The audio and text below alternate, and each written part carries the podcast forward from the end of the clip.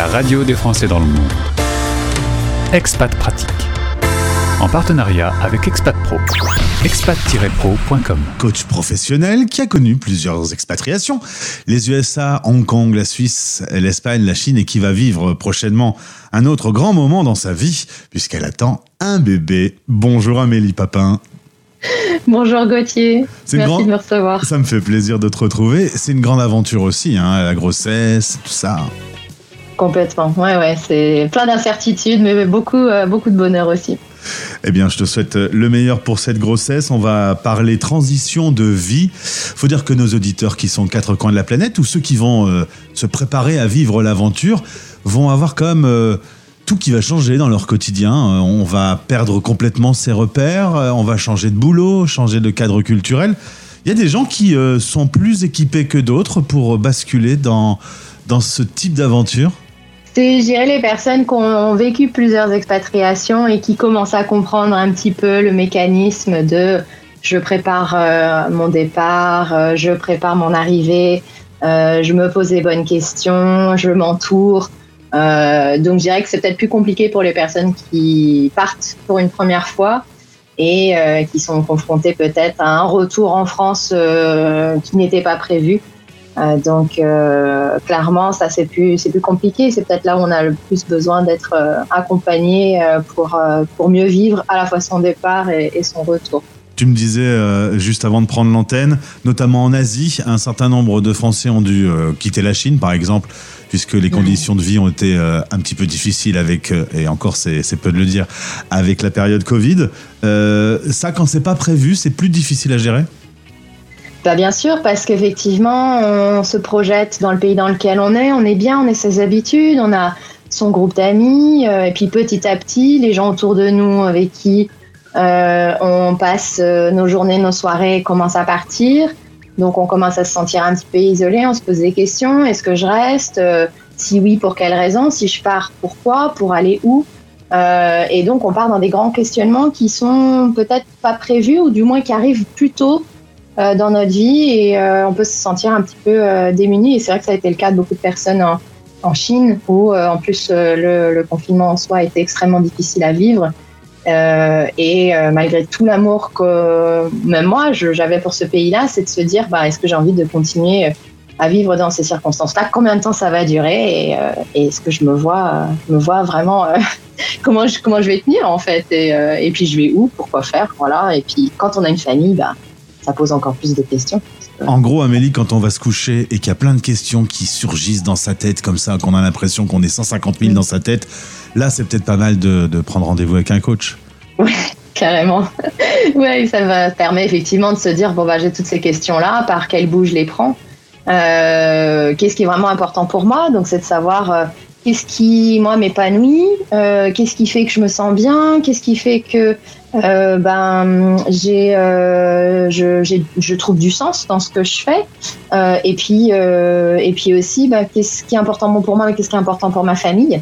Euh, et donc oui avec un coach on peut ou une coach on peut effectivement essayer de faire un peu le tri de tout ça. Quand tout est un petit peu ça fourmille dans tous les sens c'est de se dire bon bah je me pose. Déjà je, je partage ça déjà rien que le fait d'en parler à vive, de vive voix à quelqu'un qui ne connaît pas qui nous juge pas euh, qui va pas nous dire quoi faire, c'est juste au moins d'avoir de libérer la parole dans un espace confidentiel et, sûr, et ensuite de se dire bon bah maintenant que j'ai posé ça là, qu'est-ce que je ressens, qu'est-ce qui est vraiment important pour moi, qu'est-ce que je veux, qu'est-ce que je veux plus, et, euh, de mettre en place des actions pour euh, passer, euh, pour aller de l'avant.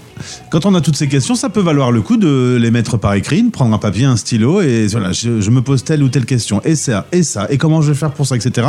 De tout poser à plat, ça peut aider le cerveau Toujours, toujours. Bien sûr, que ça soit de parler à, à haute voix euh, seul, à quelqu'un d'autre, ou de poser les choses par écrit, ça permet justement de sortir ce qu'on a dans la tête et euh, ça déjà ça a un effet très euh, thérapeutique entre guillemets même si le coaching c'est pas de la thérapie euh, on peut faire ce travail là d'ailleurs sans forcément passer par euh, quelqu'un hein, on peut très bien il y a tout un tas d'outils en ligne que les coachs les psychothérapeutes les psychologues partagent mais qu'on peut voilà trouver par soi-même et qu'on peut faire ce travail là par par ses propres moyens, parce que bien sûr, ça libère la parole. quand on la libère par écrit ou à l'oral, c'est toujours, ça fait toujours beaucoup de bien.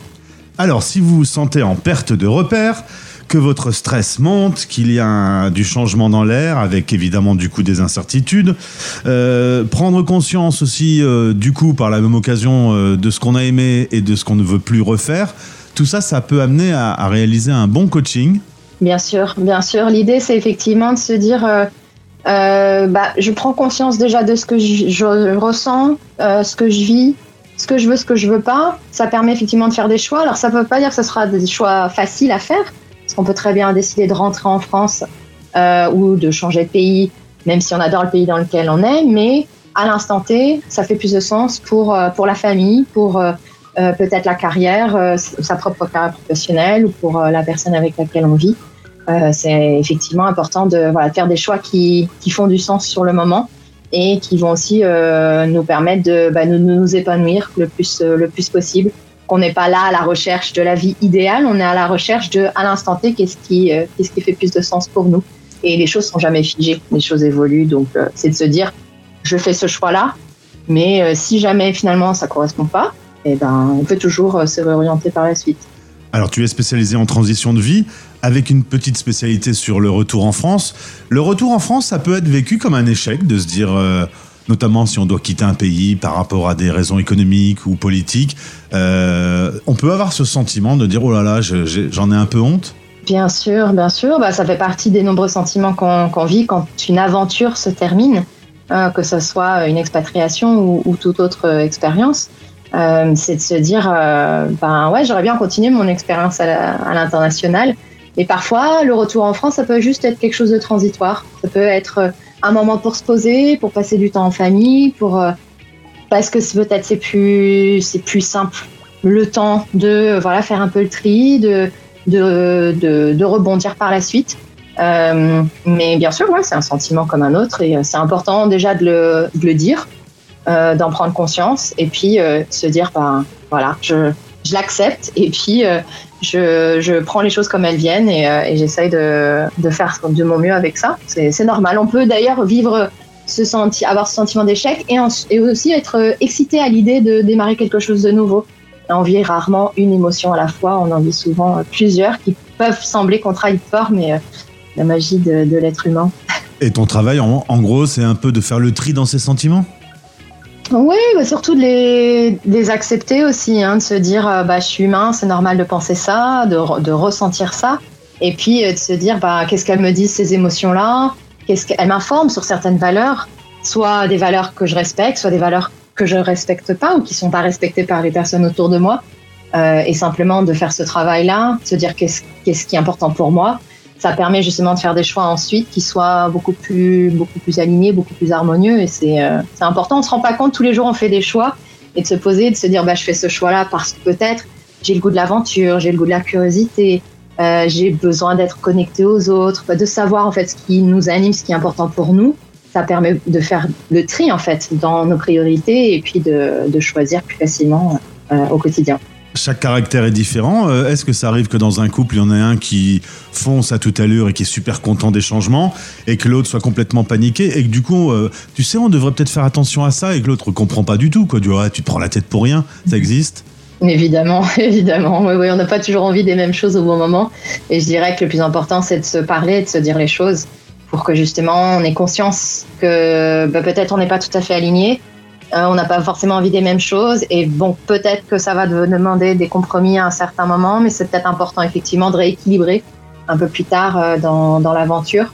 Mais de se dire les choses, c'est vraiment, euh, je pense, la base. Et puis de ne pas hésiter à, trouver quelqu'un qui puisse nous aider à, mieux dialoguer quand on n'arrive justement pas à prendre bah oui, parce que si tu veux parler à quelqu'un et que l'autre personne dit oh ça va, tu te prends la tête pour rien, la discussion elle tourne court quand même.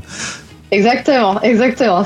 C'est difficile d'avoir une conversation euh, constructive quand c'est comme ça, effectivement. Donc, il y a plein de professionnels euh, vers qui on peut se tourner pour justement euh, avoir un dialogue plus enrichissant et, plus constructif. Alors justement, vous pouvez aller sur améliepapin.com ou directement chez notre partenaire Expat Pro, puisque tu es au sein d'Expat Pro, vous allez dans Service, Santé, Bien-être, puis Coaching de vie, vous trouverez Amélie. Deux types d'accompagnement, du coaching individuel, 3 à 6 mois Exactement, oui. C'est euh, sur trois mois, ça va être à peu près six sessions toutes les deux semaines. Sur six mois, ça va être à peu près 12 sessions toutes les deux semaines aussi.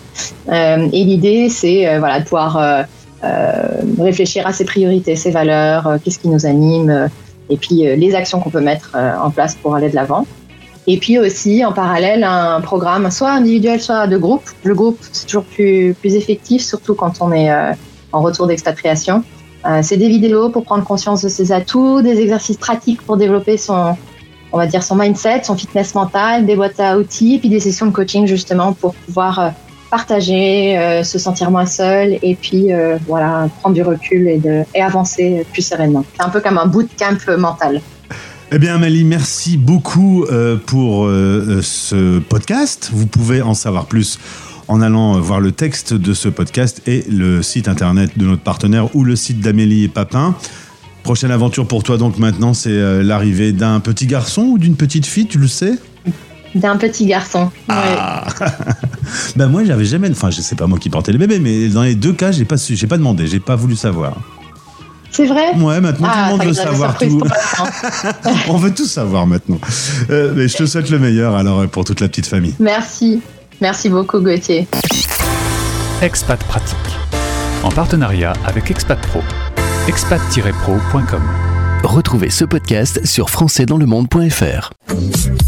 Vous écoutez Les Français parlent au français. Parlent au français. Parrainé par Santexpat, le partenaire santé des Français de l'étranger. Santexpat.fr, des offres assurantielles sur mesure qui simplifient l'accès à la santé pour une tranquillité d'esprit garantie. Rendez-vous sur santexpat.fr.